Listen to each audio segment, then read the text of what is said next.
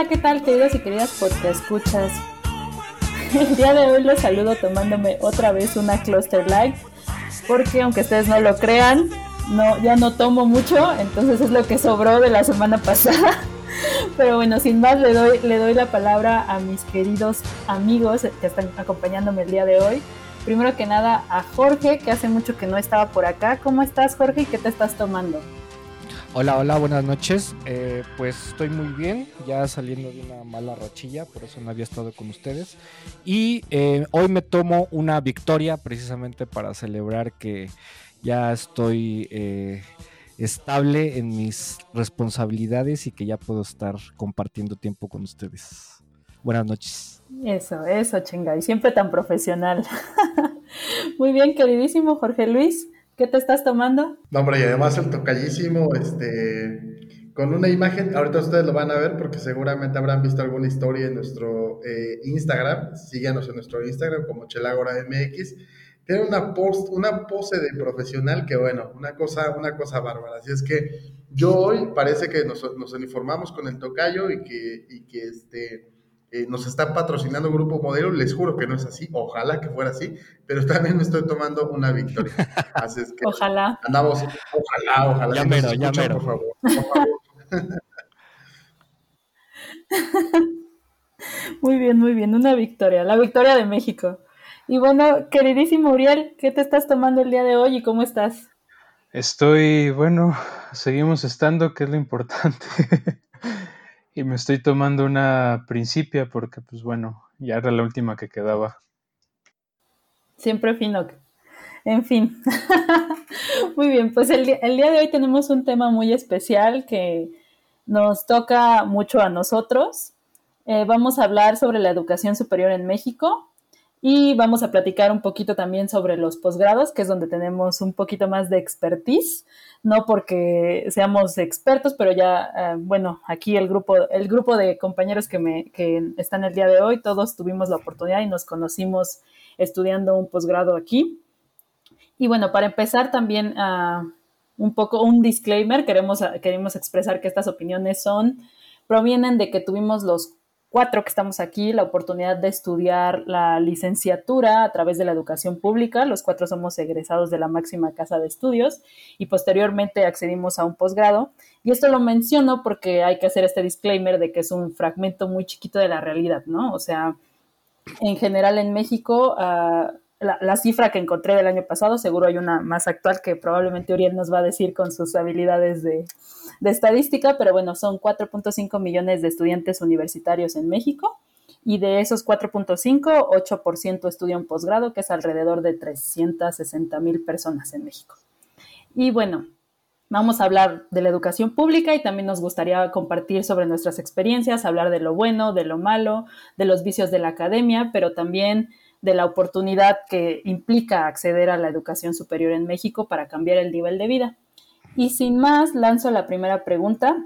En general, un poco que nos cuenten cuáles son sus evaluaciones de la educación pública eh, a nivel superior en México y si consideran que hay disparidades relacionadas al lugar donde estudias, ya sea el ejemplo común de estudiar en la Ciudad de México en contraparte de estudiar en alguna otra parte de la República. No sé, eh, querido Jorge Luis, ¿qué, ¿qué, nos dices? Híjole, es que, es que yo tengo ahí doble, doble razón de ser, ¿no? Yo creo que, yo creo que sí es evidente. A ver, eh, he conocido, tengo la fortuna de conocer a muy buenas eh, profesionistas y profesionistas que eh, pues salieron de universidades estatales y de universidades eh, privadas también, pero, pero a nivel local.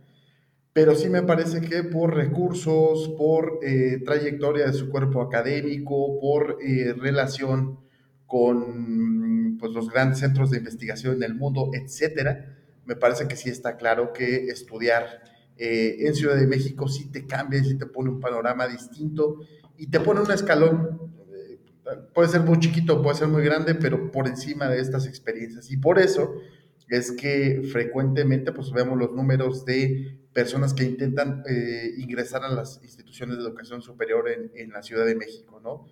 Y esto yo creo que tiene que ver con muchas cosas, pero la primera de ellas tiene que ver con dinero. ¿Por qué? Eh, hay montones de casos de universidades estatales. Yo me acuerdo, por ejemplo, de Morelos, Michoacán es otro ejemplo muy claro, donde difícilmente las universidades llegan a fin de año. ¿Qué quiere decir esto? Que para ir de octubre, noviembre ya no tienen dinero para pagar. Esto no pasa con la Universidad Nacional porque pues hay bastantes recursos, ¿no? Y, lo cual es bueno, ¿eh? No, es una crítica decir, ay, que, que, quítenles dinero, de hecho hay que darles más, ¿no? Pero eh, sí, sí me parece que hay ahí una situación de distinción y de dificultades, ¿no? El, caso más claro es este que muchos de nosotros hemos platicado, de hecho aquí con la mesa lo hemos eh, dicho, de cómo en el caso de los chicos y chicas de Ciudad de México, la vida se define en el, en el concurso Comipems, ¿no? ¿Por qué? Porque si te ponen una prepa de IPN o de una, básicamente pues vas a terminar siendo licenciado, sea lo que sea, no todos, pero bueno, es lo más probable, y si te manda a un CONALEP, etcétera, pues casi casi están dando una sentencia de, de, empleo eh, en muy bajo rango, ¿no? Ojo, hablaremos en la siguiente sobre si en este país, lo cual ya no es cierto, eh, acceder a una educación universitaria te garantizaba en cierto momento pues el acceso a un cierto nivel de vida. Hoy por hoy no lo es así y ya platicaremos, espero yo, en la siguiente porque tengo hartas cosas que decir. Yo, yo me, a mí me gustaría agregar algo sobre eh, con lo que inició el tocayo y que tiene que ver con esta eh, característica muy propia de muchos ámbitos de la vida aquí en México, que es la centralización, ¿no? Eh, en este aspecto es eh, creo que eh, importante señalar que si pudiera existir una disparidad eh, importante entre las instituciones públicas de nivel superior que están concentradas en el centro en relación a aquellas otras que están en provincia en cuanto quizá al nivel. Estoy hablando obviamente a ojo de buen cubero, tendríamos que tener datos de, de, rendimiento y todo eso, pero eh, como una especie de estimación. Eh, creo que en general mi evaluación sería que eh, la labor que se hace en, el ámbito público de la educación superior es buena, pero no es suficiente. Primero por la cuestión de la centralización. En cuanto al nivel, creo yo que eh, esto está conectado y está irremediablemente conectado con una, con una deficiencia de índole estructural que se viene acarreando de niveles precedentes. Yo en mi caso pues, soy profesor y me doy cuenta, eh, eh, de hecho, eh, tengo un muy buen escenario para comprar porque doy clases en una, en una universidad privada y en una pública, en la UNAM. y ahí notas muchas cuestiones en donde el piso no es parejo, ¿no? Eh, y esto eh, siempre nos va a tener que llevar a analizar cuáles son los errores o, cuáles son esos vacíos que tienen que ver con, los niveles eh, de preparatoria, de secundaria, incluso de primaria, ¿no?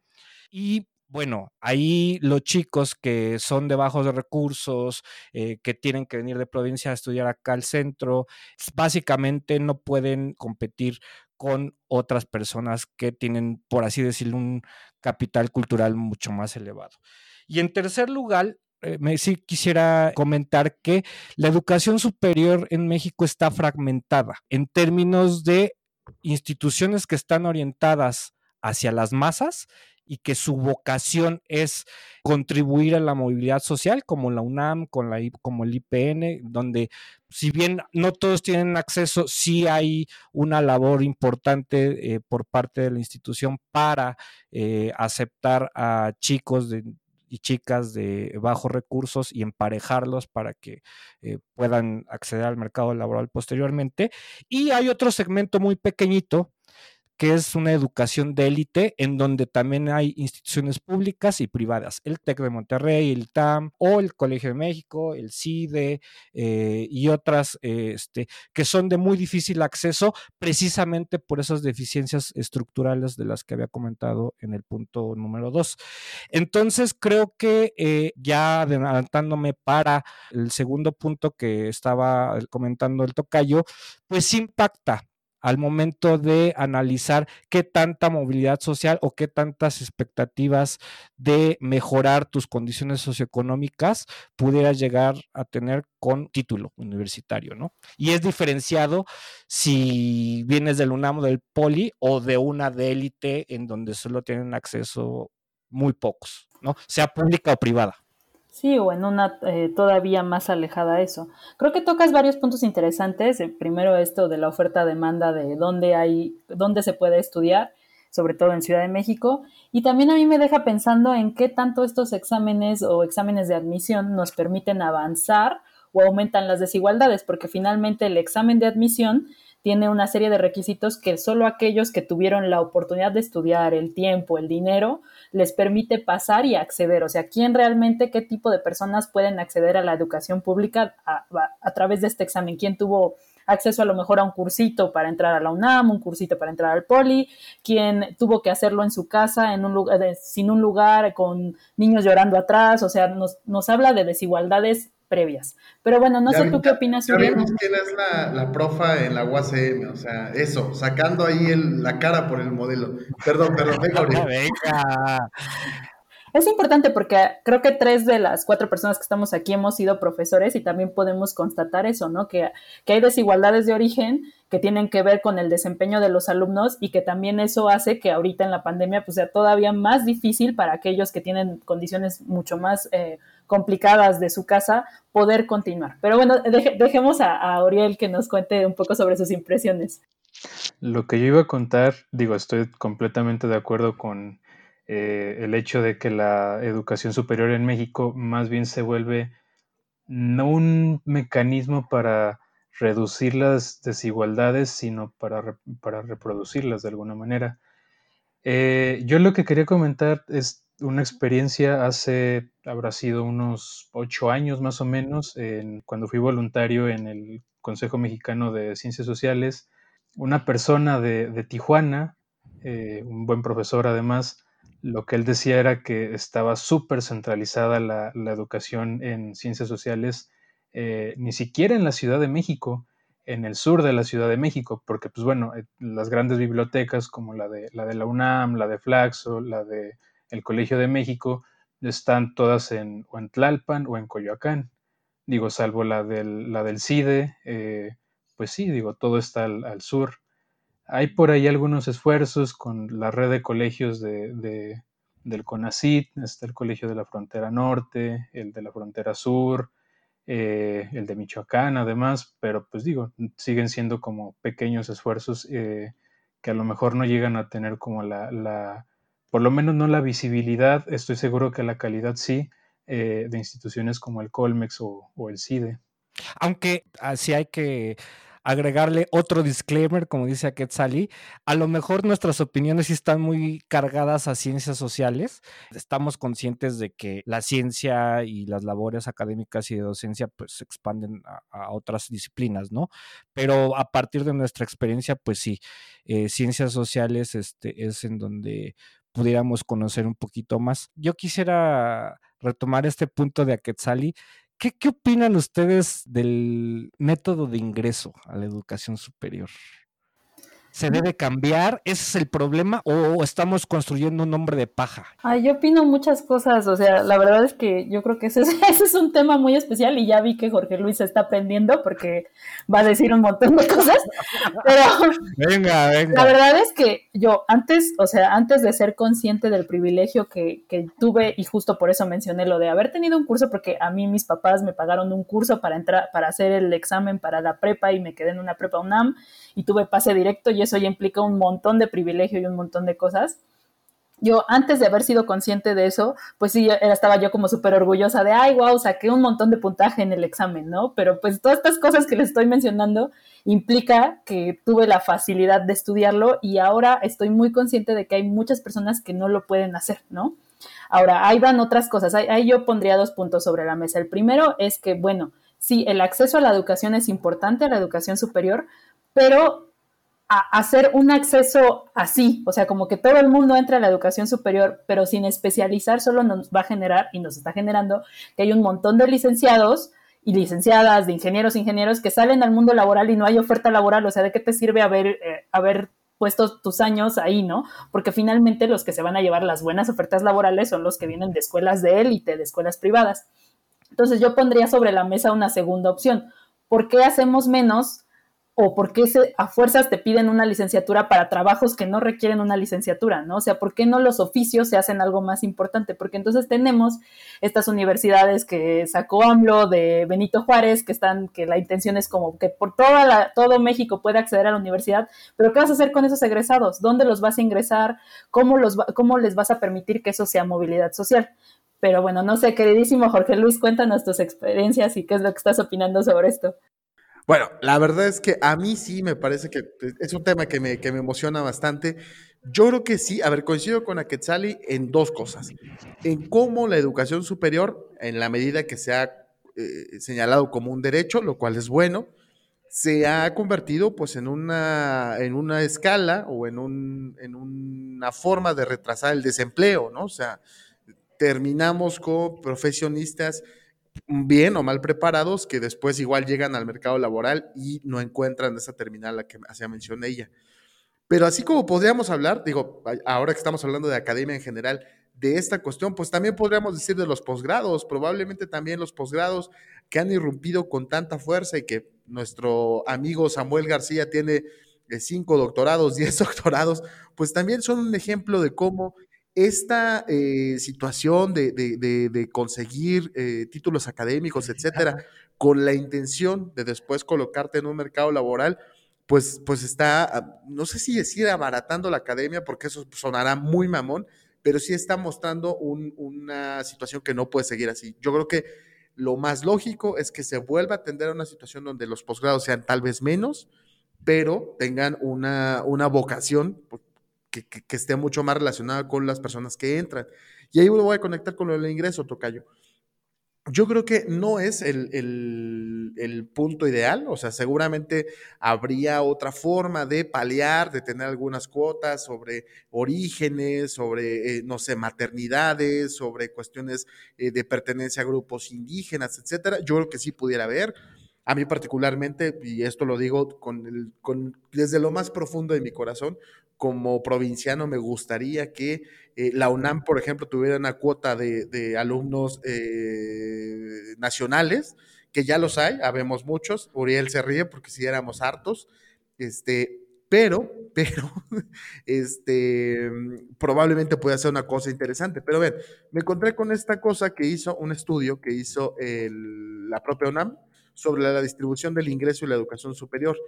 Y ellos encontraron que eh, entre los alumnos que entraban de nuevo ingreso, tanto a bachillerato como a licenciatura, eh, eh, aproximadamente, permítanme porque se me va aquí la, la historia, entre el 39% de las personas de nuevo ingreso tenían un promedio de ingreso familiar entre dos y cuatro salarios mínimos. Es decir, probablemente la UNAM, porque para mucha gente, sobre todo la élite, está haciendo un pozo sin fondo y se le está gastando mucho dinero, pero sí está sirviendo para poder equilibrar las oportunidades de acceso a personas de, bajos deciles. Ojo, esto no quiere decir que se le esté llegando a todos los deciles. Habrá personas del decil todavía más bajo, de menos de dos salarios mínimos, que no están pudiendo accesar por esta cuestión que, que dice Aquetzale. Pero yo sí creo en ese sentido y coincido contigo, Tocayo, que estamos viendo la consecuencia y no la causa de la situación. Es decir, por supuesto, hay una, circunstancia en la cual muchos alumnos no tienen la preparación suficiente para llegar a las instituciones superiores. Pero detrás de ello hay toda una serie de problemas de educación básica, de cuestiones de distribución de ingresos, etcétera. Y lo vemos nosotros mismos, yo digo, no porque fuera el mejor alumno, pero sí puedo recordar varios compañeros y compañeras que por mucho que estuvieran en el UNAM y que estuvieran en la máxima casa de estudios, etcétera, tampoco es que te satisficieran las, las condiciones de poder eh, escribir, leer correctamente o hacer una suma, una resta. Y me parece que eso pues es algo en lo cual tampoco nos podemos eh, perder y decir, bueno, pues este, que la universidad remedie todas las dificultades y los eh, malos entendidos que traen desde previo. Pero bueno, tal vez ya me escuché un poquito elitista, ya mejor me voy a parar. Yo solo quiero decir que no, es que es que lo que justo lo que dices está muy cañón, ¿no? O sea, porque bueno, una cosa son los métodos de entrada que fue como lo que lo que nos preguntó Jorge y creo también que tenemos como muy presente el examen de admisión de la UNAM porque es una de las cosas primero lo, es lo que nosotros hicimos para lograr llegar ahí, pero también eh, creo que deberíamos de pensar un poco que hay otras maneras de acceder a la educación pública, por lo menos. Hay otros este, sistemas, por ejemplo el de Chapingo, de entrada de Chapingo que tiene cuotas diferentes. Eh, tuve, tuve la oportunidad de leer un poco sobre algunas cuotas en Canadá para estudiantes indígenas, donde hay universidades indígenas y, son diferentes, o sea, hay diferentes currículas, eh, es, otra manera de pensar la entrada que no es solo por un examen. Sin embargo, pensando en que, bueno, ya hicimos el examen y lograron entrar aquellos eh, que suplieron esas dificultades, ¿cómo, ¿cómo le haces para los que no? O sea, no es solo eh, el problema de lograr acceder o pasar este examen, sino es lo que está detrás, ¿no? O sea, cómo haces que llegues a, o sea, qué alumnos llegan a la preparatoria y la logran completar, qué alumnos lograron terminar la educación, este, la, la, primaria, o sea, nos tenemos que ir muy atrás. O sea, si tú lo que realmente quieres hacer es hacer una diferencia y que un grupo que usualmente no accede a la educación superior acceda, te tienes que ir fuma hasta, hasta atrás. O sea, lo que se ha descubierto como en estos eh, estas eh, intenciones de, de, inclusión social en la educación superior es que no te puedes ir solo a darles un curso para ingresar al examen, sino que viene de un origen, o sea, viene desde qué comían los niños y las niñas en la primaria para poder poner atención en la escuela, ¿no? O sea, es, algo muy atrás y que en un país como México con tantísimas desigualdades, pues está muy cañón poder eh, suavizarlas, ¿no? Pero bueno, no sé qué opinas tú, Jorge apenas con mis alumnos y alumnas estábamos revisando más o menos cómo gasta el Estado históricamente, en qué, en qué rubros, y da la casualidad que eh, uno de los ámbitos en los que más gasta, pues es el educativo. Por ejemplo, la SEP es una de las eh, secretarías top que recibe más presupuesto este, eh, en comparación con todas las demás, ¿no? entonces, ahí es claro que desde décadas atrás la prioridad es precisamente, digo, a menos señalada por el nivel de, por el, por el gasto o por hacia dónde se va el gasto, que eh, está en la educación básica, ¿no? O en, o en, estos primeros niveles. Más bien aquí entonces la pregunta es si se está gastando bien y no. cómo, ajá, y cómo formular e implementar políticas en otros rubros eh, sociales que acompañen de alguna manera a la educativa, porque no es solamente un problema de la educación, eh, tiene que ver obviamente con la territorialidad, es decir, dónde estás ubicado determina, dónde naciste determina más o menos eh, o condiciona tus posibilidades de tener una buena o mala educación, tu condición de género, tu condición de clase. Entonces, territorio, género, clase y probablemente etnia están ahí conjuntándose para eh, eh, dar una mezcla bastante eh, pues gris, ¿no? Respecto al resultado final, ¿no? Que es este el acceso o, no, o, el no acceso. Creo que diste así clave en el punto para llevarnos a, a, las siguientes preguntas, porque justo la pregunta es, bueno, ¿se está haciendo uso eficiente del gasto? Yo diría que no, y en especial mientras más grande es la institución pública, más casos de corrupción y de cosas así nos vamos enterando. Entonces, no sé ustedes uh, qué opinan o cuáles serían sus principales quejas ante la educación. O sea, agradecemos como, como estudiantes de la educación pública aquí, los cuatro somos eh, eh, egresados de instituciones públicas, que nos dieron la posibilidad no solo con ah, de, la educación como tal, sino también en algún punto, en, varios puntos de nuestra vida tuvimos becas del Estado mexicano que nos permitieron eh, terminar un, un posgrado, pero aún así yo creo que hay muchas cosas eh, muy deficientes sobre esto.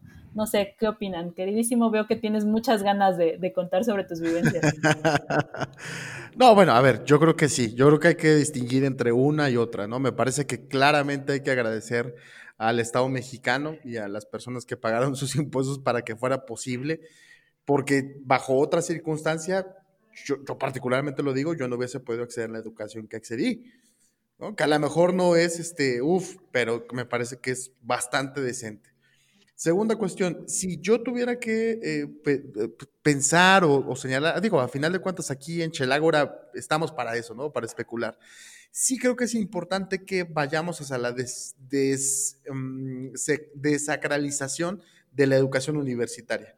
¿Qué quiero decir con esto? Me parece que es importante que poco a poco, y tú lo mencionaste eh, en tu participación, a Quetzali, tenemos que dejar de pensar en que todo el mundo tiene que ser licenciado. Está bien, es un derecho, pero no es una obligación, ¿no? O sea, no es una obligación que tengas que ir a, la universidad. Es un derecho al que puedes acceder si quieres hacerlo.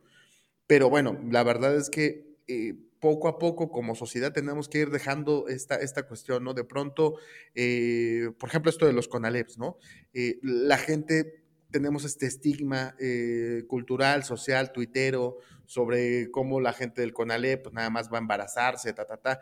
Pero es que en realidad allí se están generando técnicos que son muy importantes y que podrían ser más importantes en el tenor de, la situación tecnológica que estamos viviendo, ¿no? Pues, se supone que ese es el, espíritu de, de este tipo de instituciones.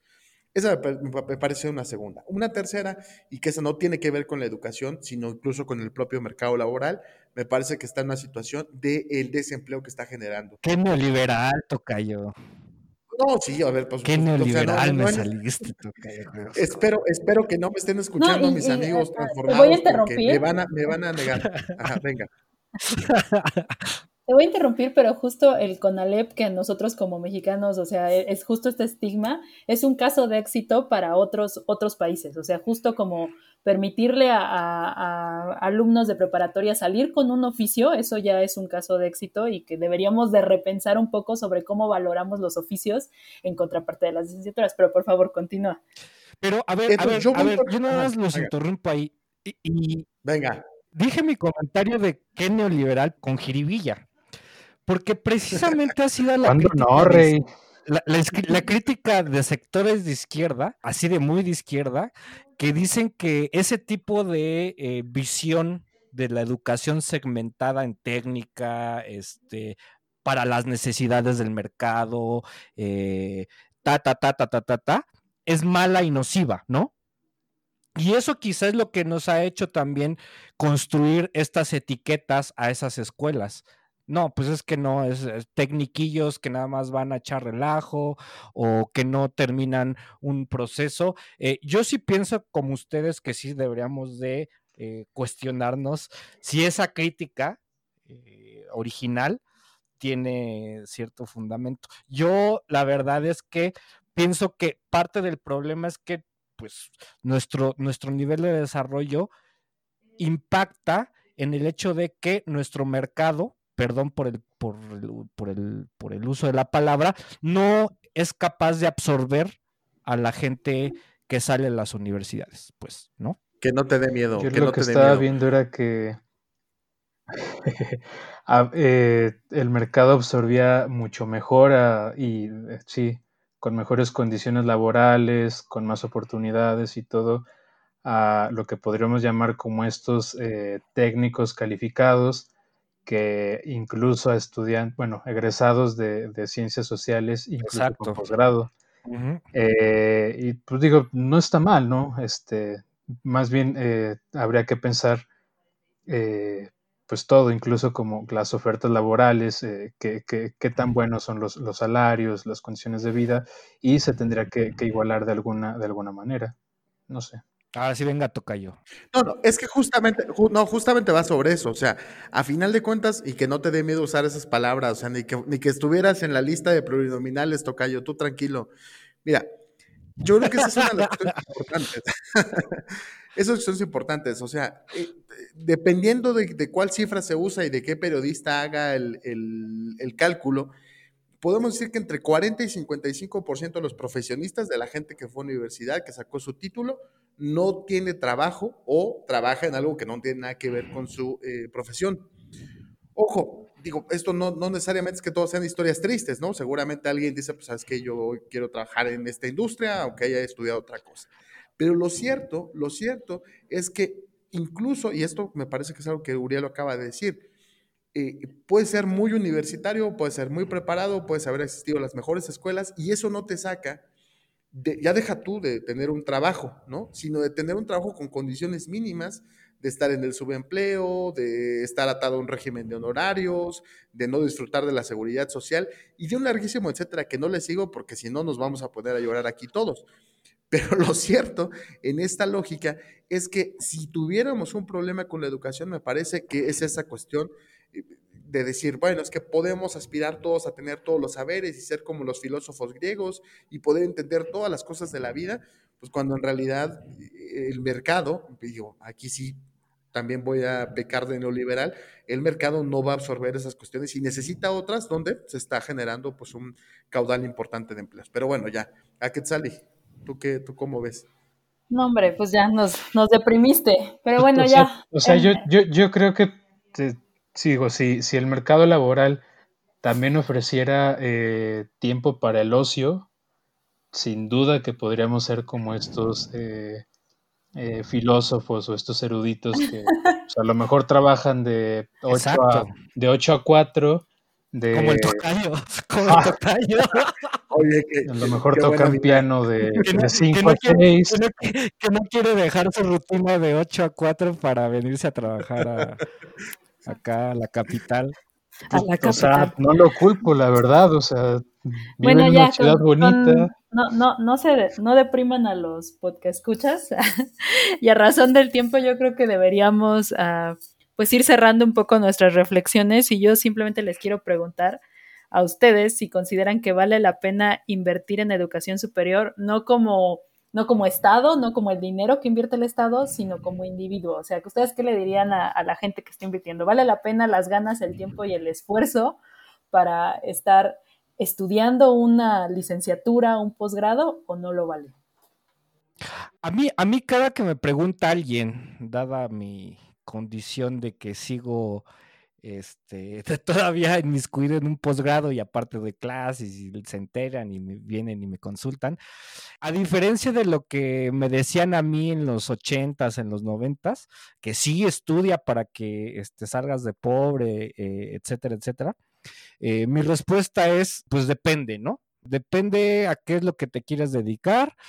La escuela no es para todos, depende de tus prioridades eh, hay gente que ve a la escuela con el signo de pesos y ahí yo le diría, pues no, ahí este, es muy probable que no vayas a lograr tus metas de riquezas así acabes posgrados e incluso en ingeniería, ¿no? Yo, yo soy de la filosofía de la vocación, eh, es decir, si tu vocación es eh, estar quitando tuercas, que alguna vez yo también lo hice trabajar como mecánico, que es algo muy bonito, por cierto, y muy, muy interesante. Eh, muy probablemente el camino tradicional de eh, licenciatura, maestría y, doctorado en, mecatrónica o algo así no sea lo tuyo. Lo tuyo es, este, eh, vete a una parte técnica, fórmate bien ahí, dos, tres años, pon tu taller mecánico, vete a trabajar a una este, eh, concesionaria, una, una compañía automotriz, a dar experiencia, no sé, digamos como ejemplo, ¿no? Si lo tuyo son, es la filosofía o, la, o, escribir, no, pues ahí sí, no tienes de otra, ¿no? Siempre y cuando estés eh, consciente de que no va a ser un elemento de movilidad socioeconómica trascendente. Esa sería mi respuesta. No, y creo que la movilidad económica trascendente sí tiene que ver mucho con redes, ¿no? O sea, si quieres entrar a ese mundo, al mundo académico y que te sirva, pues no solo es ser el mejor estudiante, sino tienes que aprender a hacer redes y eso es algo que nadie te dice cuando entras y tienes tú que irlo como descifrando porque justo eh, la academia en general es un lugar clasista, machista y todas esas cosas se tienen que manejar como muchos otros lugares, como si entras a una empresa, o sea, estas habilidades blandas de las que no te hablan, ¿no? Y bueno, queridísimo, ¿tú qué opinas? Hack de vida, hack de vida. Bueno, yo creo que... Eh, a ver, me parece que en la vida todo el mundo debe establecer sus prioridades. A veces no lo hacemos, a veces vamos por muy automático y hacemos lo que parece que debiera ser correcto, ¿no? Y creo que allí sí es muy respetable. Habrá personas que quieran eh, como lo dijo el tocayo, satisfacer sus necesidades económicas, habrá personas que quieran satisfacer sus necesidades personales, afectivas, etcétera. Y me parece que en todas esas la academia es una cosa que te retrasa, ¿no? Si tú quieres tener una familia, si tú quieres eh, satisfacer eh, metas económicas a muy corto plazo, la academia no es precisamente el camino más correcto, a menos que, como dijo Quetzale, pues vengas de este círculo cerrado donde pues se te facilite, ¿no? Esta cuestión y puedas pelear plazas y puedas pelear horas, etcétera. Pero en general me parece que como lo dijo el tocayo, pues hay que seguir las vocaciones. Necesitamos personas que sigan estudiando, que sigan discutiendo la realidad del país, lo decimos desde las ciencias sociales, y que sigan estudiando las ciencias eh, en general y las ingenierías, pero pues igual, ¿no? Eh, habrá, habrá espacio para todos, los que quieran, ojalá, y habrá eh, caminos distintos que justo, insisto, tenemos que desestigmatizar para entender que pues ahora sí que cada quien hace de su vida lo que quiera y que eso, eso es lo que debe garantizar un Estado, que las condiciones existan para todos, no necesariamente que todo el mundo deba, deba y, tenga que estudiar una licenciatura. Uriel, ¿tú cómo ves? Yo a mí si me preguntaran si volvería a estudiar o no eh, un posgrado, ciencia política y todo, pues yo diría que sí, porque la verdad lo que la universidad, mis dos universidades me dieron, eh, pues fueron habilidades para la investigación, eh, saber escribir de una manera amistades, decente. Amistades te dieron. Eh, Chingonas. Un podcast. Amistades. Entonces, o sea, para el día a día en, el, en, en, los trabajos y en la vida más personal, sí, la verdad es que me ha ayudado. Por lo único que quizá no lo volvería a hacer es por todo el terror eh, psicológico, psicológico que, amerita otro programa, ¿no? Sí, ni hablamos de eso, hay que hablar de eso. Deberíamos de, de, hablar eh, de eso en algún momento, porque sí es cierto que es un, es un ambiente tanto, bueno, en, ah, yo creo que en todas las universidades de, de, prestigio de, este país y quizá del mundo, no lo sé, sí es un, un, contexto de, bastante machismo, de bastante clasismo y de es bastante un de subordinación. No, y de, y, de, y de exigencia, porque uno entra con la idea de que pues, ya pasé un examen de superselección, uno ya es bueno, bla, bla, bla, y lo primero que te dicen es, pues, ok, sí eres bueno, pero nunca eres lo suficientemente bueno. Entonces yo creo que también agregar ahí el, a lo mejor algún curso de, pues, no sé, de eh, inteligencia emocional o de manejo de la situación. ¿Cómo sobrevivir la, la universidad para dummies? Sí, o sea, la Sí, verdad sí, sí. parece broma, pero yo creo que la, la mitad de mis problemas de la vida adulta, eh, adu- adulta actual, estarían inmensamente reducidos si en la universidad alguien me hubiera enseñado a, a tratar eh, con la frustración diaria. Que por cierto, sí existen libros serios escritos por académicos específicamente sobre eh, esa cuestión del terror psicológico este, y de las razones por las cuales existe, las razones estructurales por las cuales existe. Les, bueno, no sé si voy a estar en ese programa cuando lo hagan, pero de una vez les adelanto. Esa cuestión de la universidad, del terror y de la subordinación es de siglos. Sí, totalmente, totalmente. Lo que le hacían a los monjes, ¿no? Que son las universidades del pasado. güey. Exacto. Pero ya, te estás, te estás yendo, no, no, no. De- No, dejémoslo como un comercial para que escuchen el siguiente. Para, el siguiente. para dejar el, engan- el gancho Es el tráiler, es el tráiler. que escuchas. Es el tráiler del siguiente episodio. La verdad es que ya, así como para finalizar, yo creo que estas ganas, tiempo y esfuerzo es una estrategia.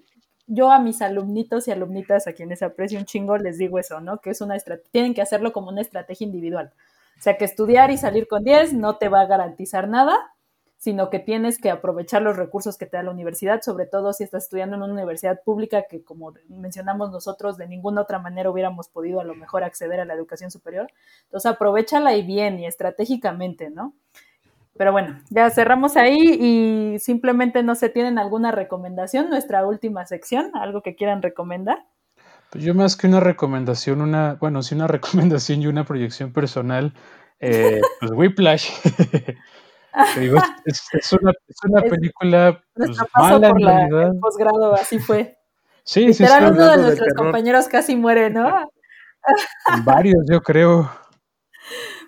Pero bueno, muchas gracias. Gran recomendación. Queridísimo, No, bueno, pues yo, yo le recomiendo no, no deprimirse.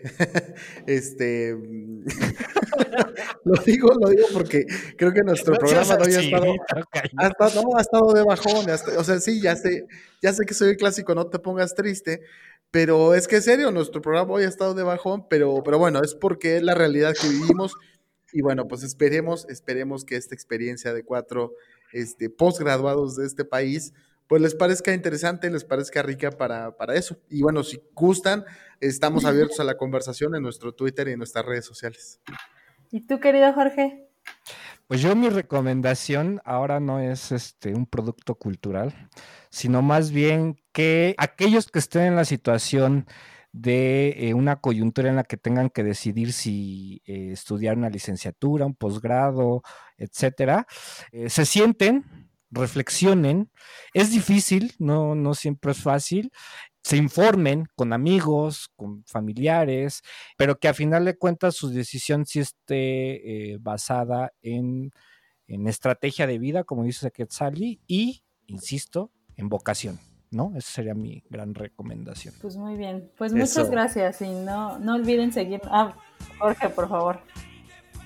No, no, no, no, nada más. No, Ah, bueno, no, no olviden de mami. Bueno, pues muchas gracias, Jorge, y muchas gracias a todos nuestros podcast escuchas. No olviden escucharnos en, los jueves, esperemos que salga esta vez más temprano.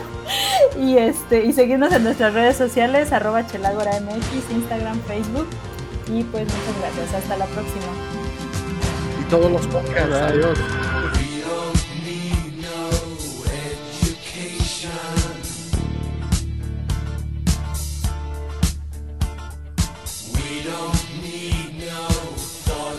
control.